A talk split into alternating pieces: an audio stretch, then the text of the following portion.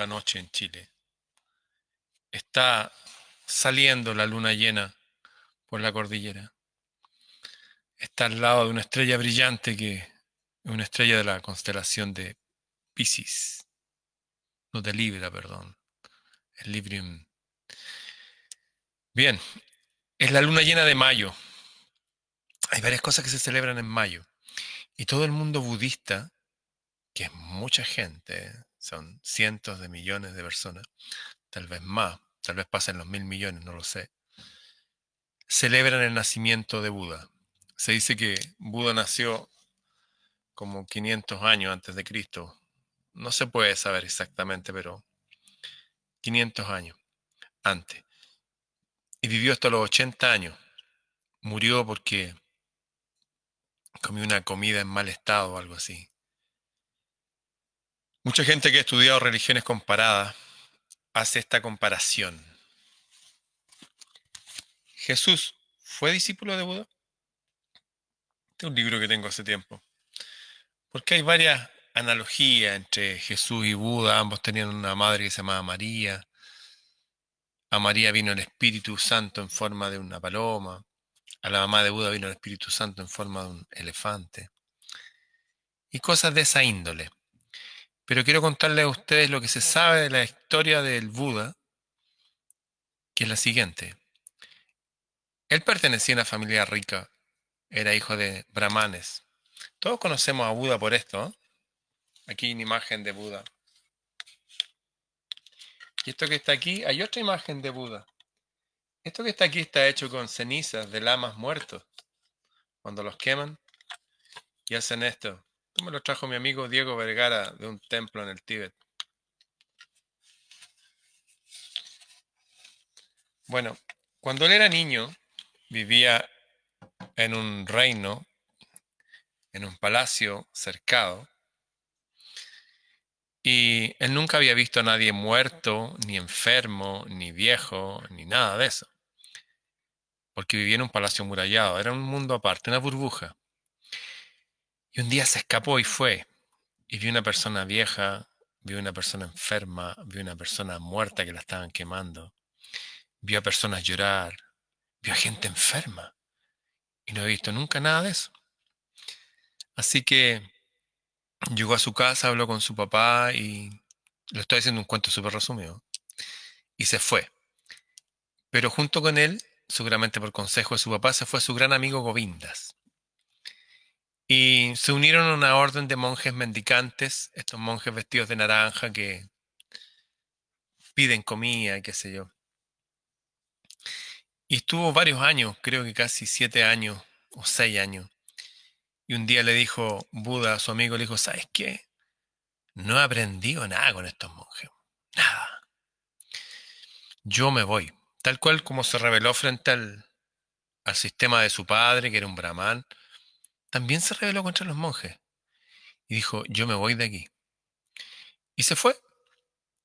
Y dice que una mujer que estaba en un río le dio beber agua, le estaba ayunando, hacían unos ayunos que se comían un grano de arroz al día. Después conocí una mujer, eh, y esta mujer era, vivía como también una especie de palacete, y Buda la conoció y quería conocer del amor de la mujer. Y estuvo con la mujer amándose y todo eso durante mucho tiempo. Y un día sintió que debía eh, seguir su camino y se fue. Pasaron varias cosas, por ahí vi una, una jaula con un pájaro, o sea, había dos pajaritos en una jaula. Vi la puerta abierta y un pájaro se voló y el otro se quedó. Dijo, ah, esta es la señal. Me voy. Estoy en una jaula aquí. Y se fue. Y se dice que un día se puso a meditar en un, en un bosque y apareció un ser de estos. Ahí se puso a llover. Y apareció un ser de estos, así, una serpiente, y fue y se le puso arriba. Y en ese momento, con la serpiente arriba, y después de haber hablado con el cielo, toda esta gente hablaba con el cielo, se dice que se iluminó, que vio todo claro, y vio que todo esto era un sistema mentiroso. De nuevo el mismo tema. ¿eh? Y que la gente todo estaba sufriendo, y estaba engañada. De nuevo el mismo tema. Así que dedicó su vida, el resto de su vida, hablarle a la gente y contarles que existía una salida para el sufrimiento. Y hablaba del camino octal, el camino que tiene ocho principios, entre los cuales tiene que ver con educarse. No voy a hablar de eso ahora para no hacer largo este video.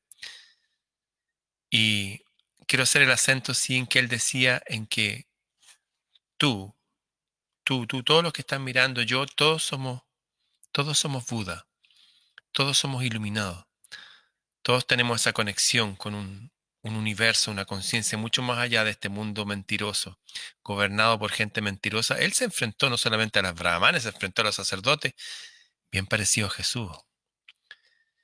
Y dejó ese camino que consistía en buscar siempre las causas correctas para tener resultados correctos. Decía que toda, toda cosa tiene su causa, su inicio. Así también el sufrimiento, pero así también la felicidad. Bueno, han pasado ya 2500 años de budismo, 2000 de cristianismo, otros menos de maometanismo, que serían los del Corán, y así. Y si uno ve, ve con sin prejuicio todo esto, todos hablan de lo mismo. Que este mundo es mentiroso. Que está gobernado por gente mentirosa. Que el mundo es engañoso. De hecho, le llaman que es maya. Es todo un engaño. Como cuidado. Hay un engaño aquí. Hay un engaño que... ¿Se acuerdan que Jesús le llamaba a los sacerdotes? Decía que ustedes engañan a la gente. Buda decía lo mismo. Si uno ve sin prejuicio todas estas, todas estas grandes religiones o tradiciones filosóficas, como lo queramos ver, pero no como las presentan ahora. Ahora igual hay sacerdotes budistas, qué sé yo, y yo no he tenido buena experiencia con... He tenido varias desilusiones. No me he encontrado con esa gente como iluminada y todo, no. He encontrado a harta gente de secta con la cabeza lavada. Que no, no son como estas personas que estaban llenos de sabiduría y no solamente sabiduría de las cosas de... Uno se imagina a Buda siempre meditando. No. De hecho, gran parte de su vida, ¿saben a qué se dedicó el Buda? aconsejar a la gente para que les fuera bien. ¿Bien en qué? ¿Las cosas espirituales nomás? No. En hacer negocio, que le fuera bien en su trabajo, en su arte, en su oficio. Era un consejero. Era un consejero de la gente. Y la gente acudía ahí a pedirles consejo. Y él hacía sus ejercicios y sus cosas y sus respiraciones. El otro día les conté la historia de Bodhidharma, que era un monje budista que vino como 800 años, 900 años después del Buda o más. Pasaron muchos siglos hasta que apareció ese Bodhidharma que llevó el, budismo. Estamos hablando del budismo fue en, en India, en el sur de la India.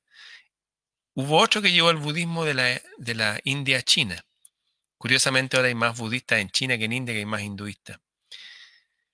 Bueno, en este día especial, que en este momento se está celebrando en todo el mundo como un año nuevo o en parte del mundo, y es la, el recuerdo o la certeza de que todos tenemos la posibilidad de iluminarnos. ¿Qué significa el Buda?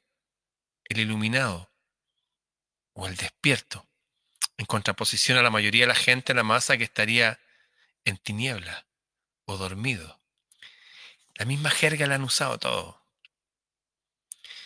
¿Se acuerdan que Jesús decía que Él era la luz del mundo? La luz del mundo. Y si ustedes también son luces del mundo y una luz no se pone debajo de un cajón, si no se pone encima para iluminar. Bueno, si uno ve sin prejuicio, el mismo mensaje viene viajando a través de miles de años de historia escrita o eones de historia no escrita, a través de personas que han llegado y todos han muerto. Buda dicen que lo envenenaron algunos. Krishna murió de tres flechazos. A Jesús, ustedes saben, lo apalearon y todo y dejan un mensaje. Y el resumen es este. No importa lo que estemos viviendo, tenemos la posibilidad de tranquilizarnos. De nuevo, esta imagen está en todos lados para recordar a la gente que tiene que tomar un tiempo para tranquilizarse, para estar tranquilo y respirar. El budismo va con la respiración. ¿Se acuerdan que les conté que había una persona que lo entrevistaron de London Real, que es The Iceman, el hombre hielo, y le decían, métame un virus, pues le inyectaban un virus y el tipo respiraba profundo, profundo y botaba despacito como la respiración de la tortuga, ¿se acuerdan? Buda hacía lo mismo. Y no le afectaba ni el mal clima, ni las plagas, ni nada. Incluso habían animales que para algunos eran ponzoñosos y venían a protegerlo. Es curioso que este símbolo, que está en todos lados, incluso en la antigüedad, se, se ve que algunos hablan solamente de la serpiente del Edén como algo malo, pero la verdad es que también se hablaba de una serpiente que pusieron una serpiente de bronce en un palo y todo el que la miraba se sanaba. También está la serpiente del caduceo, del palo de este de el símbolo de la verdadera medicina.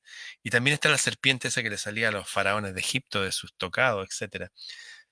De hecho, Jesús decía que el mundo estaba tan peligroso para nosotros, rodeado de gente mentirosa y gente falsa y gente peligrosa gobernando, que Él nos ordenaba, nos ordenaba ser como serpientes, astutos como serpientes. El verdadero cristianismo eh, al principio era gente poderosa, educada, con mucho poder e inteligente para vivir en el mundo. No andaban como amargados, no, para nada. La mayoría de los cristianos, al igual que los budistas, los sabios, los antiguos lamas, eran toda gente brillante, elocuente. Mucha gente entrenaba la guerra entre el budismo porque iban y los robaban, pues los pegaban, porque ellos hacían harto arte también en sus templos y trabajaban con metales preciosos también. Venían tipos a robarle, hasta que dijeron, ¿saben qué? Chao con estos tipos y defendámonos. El budista eran como gente, como la época de Pitágoras, entrenada también el cuerpo, su, su mente, sus emociones, seres humanos completos. Y no había esta cosa de, después vino cuando murió Buda, y no, que los eh, los monjes tienen que ser también asexuados. También han habido un montón de casos de pedofilia, de locura, de... En fin. Pero si nos vamos a la antigua enseñanza, llegamos a esto, que el mensaje es el siguiente. Estamos en un mundo extraño, donde nos gobiernan gente más cerca de las tinieblas que de la luz, pero que podemos desconectarnos de ese mundo malo y desagradable y mentiroso y potencialmente dañino para nosotros si dejamos un tiempo diariamente para la meditación, para nuestros ejercicios de respiración. El budismo no es una religión, ¿eh? es una filosofía. Hay cristianos que son budistas o ateos que son budistas.